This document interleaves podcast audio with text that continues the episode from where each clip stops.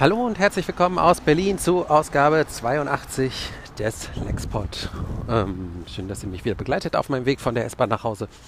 Und heute ist das Thema 1917, Untertitel Realismus und Spektakel. 1917, 1917 ist der neue Film von Sam Mendes, dem Regisseur, äh, dem britischen Regisseur. Äh, den meisten vermutlich bekannt durch American Beauty, seinen Debütfilm, äh, und die letzten beiden Bond-Filme, Skyfall und Spectre. Ähm, aber er hat auch dazwischen noch ein paar ganz gute Filme gemacht. Ähm, Revolutionary Road zum Beispiel mochte ich sehr gerne. Und Ehedrama mit Kate Winslet. Und Jarhead, das war sein dritter Film, glaube ich. Da geht es um äh, den Golfkrieg. Weiß gar nicht mehr, ob den ersten oder den zweiten, habe ich vergessen, aber egal. Und ähm, also, äh, wieder ein Kriegsfilm, den er hier gemacht hat. Nur dieser spielt halt im Ersten Weltkrieg und äh, die zentrale Handlung ist sehr einfach. Zwei junge Soldaten werden angehalten, eine Nachricht zu überbringen an ein anderes Regiment und diesem dadurch mitzuteilen, dass es einen Angriff nicht ausführen soll, der geplant ist weil inzwischen die äh, Generäle herausgefunden haben, dass dieser Angriff in eine Falle der Deutschen führen würde. Also bekommen eben diese zwei Soldaten vom General diesen Befehl und müssen ihn zu Fuß, die Telegrafenlinien sind auch alle zerschnitten, durch das sogenannte No Man's Land zwischen den Schützengräben eben zu diesem anderen Regiment bringen. Und die Grundlage für den Film, äh, ähm, das steht auch im Abspann, waren Geschichten, die Sam Mendes Großvater ihm erzählt hat, als er noch jung war, äh, also als Sam Mendes noch jünger war. Ähm, der hat nämlich im Ersten Weltkrieg gekämpft und war dort tatsächlich auch, ähm, hat dort Nachrichten überbracht.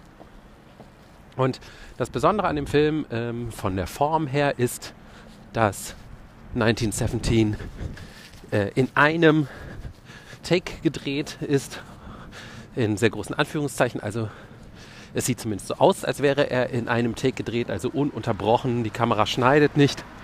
Ähm, aber natürlich ist das heutzutage äh, in solchen Fällen meistens digital manipuliert. Also die Schnitte, also das, wurde, das Ganze wurde nicht äh, an einem Stück gedreht, äh, sondern durchaus mit verschiedenen, äh, mit verschiedenen, in verschiedenen Abschnitten. Aber äh, und dann halt sozusagen die Schnitte versteckt in der Postproduktion durch, durch clevere Tricks. Ähm, aber immerhin habe ich in einem äh, Making-of gelesen, dass äh, die längste Szene immerhin über acht Minuten dauerte und das ist für Film ähm, für Filmdreharbeiten schon ziemlich, ziemlich lang. Äh, ich mochte den Film. Ich fand, es war äh, so ein spannender Action-Thriller es geht halt gegen die Zeit.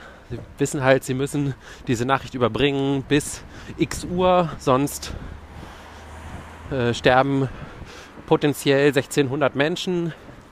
Und äh, natürlich wird das Ganze nicht einfach, sondern es gibt immer wieder Dinge, die ihnen dabei im Weg stehen.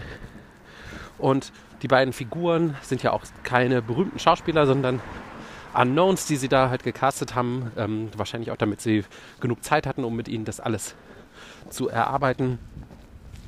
Die sind auch beide äh, sehr sympathisch und äh, die Bilder, diese, die der Film so teilweise produziert, unter der Kamera von Roger Deakins, die sind auch sehr beeindruckend und eigentlich kann ich den Film für jemanden, der jetzt dem Thema an sich nicht abgeneigt ist, uneingeschränkt empfehlen, einfach so als Kinoerlebnis. Ähm, was ich gehört habe, so an Kritik zum Film, ist, dass der Film halt irgendwie nichts zu sagen hat. Außer äh, dem üblichen Krieg ist halt sinnlos. Also fügt er irgendwie der ganzen Geschichte des Kriegsfilms nichts hinzu. Und dazu würde ich sagen, das ist ein Feature des Films und kein Bug. Äh, man darf nicht vergessen, es gibt eigentlich ehrlich gesagt noch gar nicht so viele große Filme, die im Ersten Weltkrieg spielen. Also da muss man schon lange, lange zurückgehen zu Stanley Kubricks Wege zum Ruhm aus den 50ern oder noch weiter zurück zu Im Westen nichts Neues von 1930 sind eigentlich, finde ich, die einzigen beiden wirklich großen äh, Filme, die so äh, ähm, diesen Schützengrabenkampf und das alles irgendwie thematisieren. Es gibt noch ein paar andere. Äh, Gallipoli von Peter Weir, den ich aber nie gesehen habe und der auch äh, andere Schlachtfelder zeigt. Und dann gibt es diesen ähm, Jean-Pierre Jeunet-Film, äh, A Very Long Engagement, A Long Dimanche de Fiançailles, der auf Deutsch heißt Mathilde, eine große Liebe.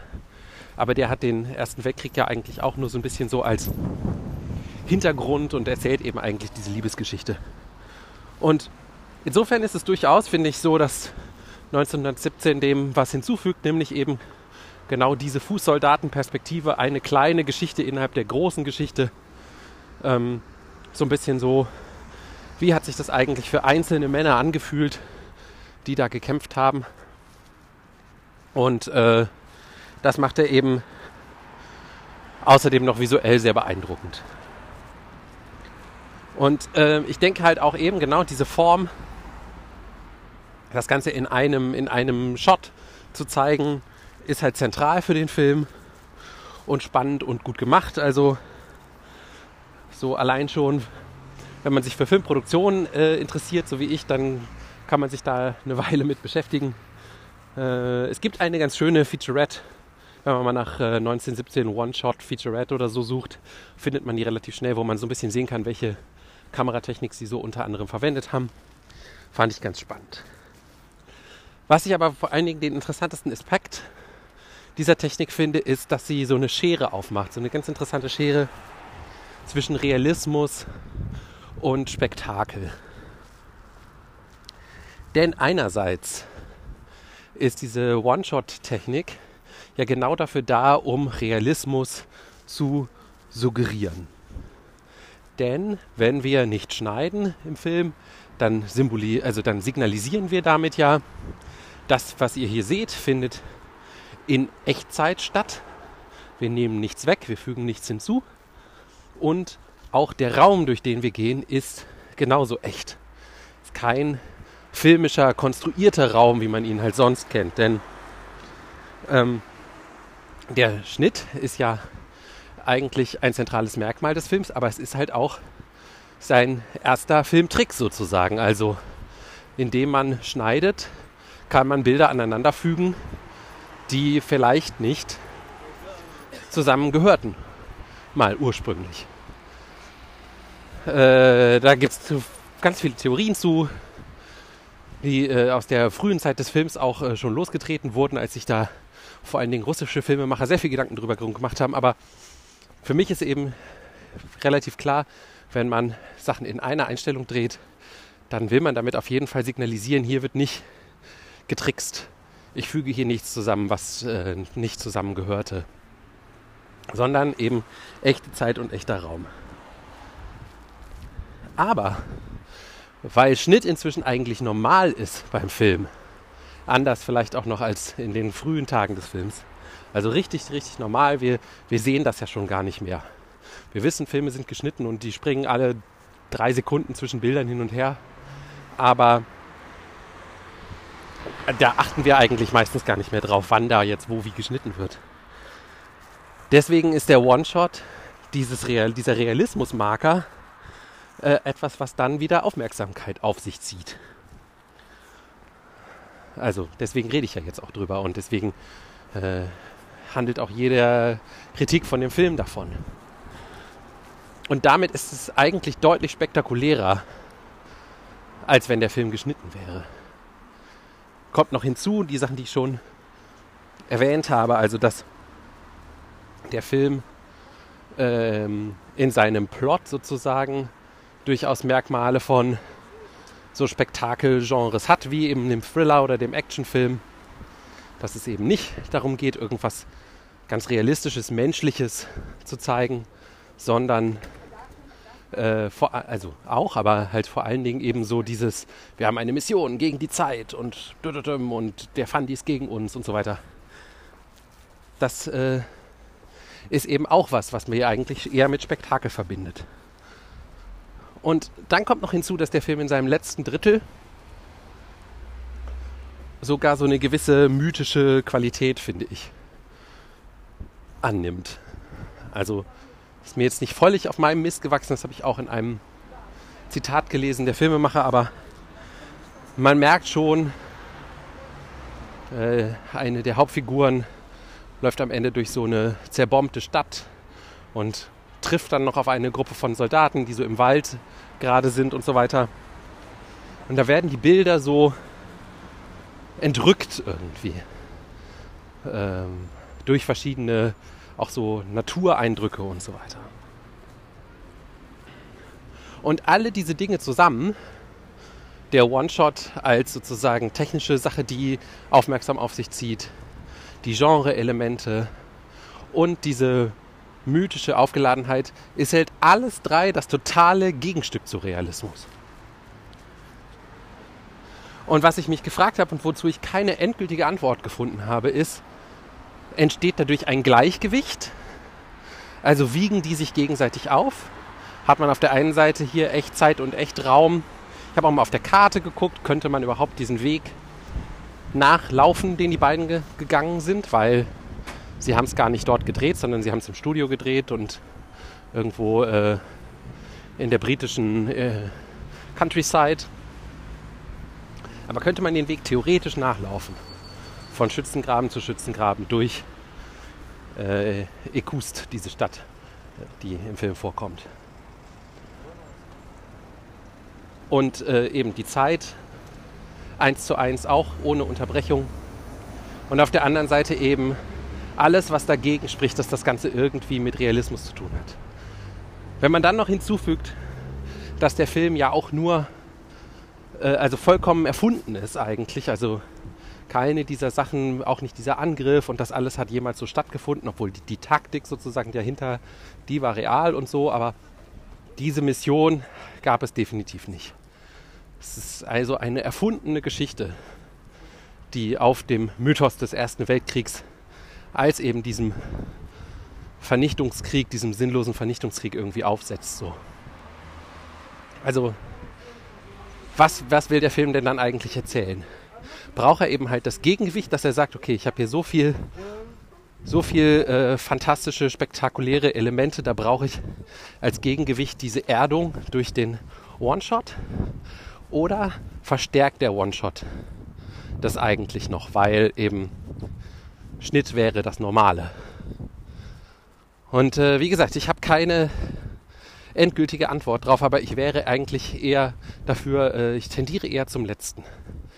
Der, der Realismus äh, wird sozusagen nur angetäuscht, um uns nochmal kräftiger sozusagen in Richtung von Spektakel und Mythos zu drücken.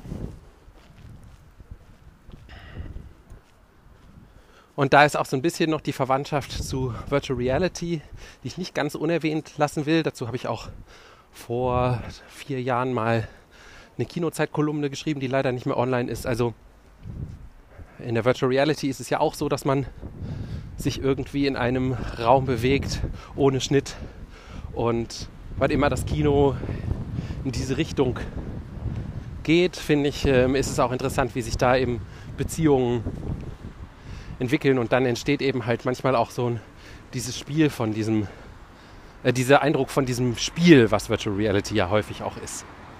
Dem äh, 1917 wurde auch vorgeworfen, dass er halt so ein bisschen so eine Videospiellogik folgt. Und ich glaube aber eben, das ist nicht ganz ungewollt. Für die Musik habe ich gedacht, bleibe ich beim Film. Thomas Newman hat den Soundtrack geschrieben, wie bei allen Filmen von Sam Mendes. Und ähm, das ist einer meiner liebsten Filmkomponisten.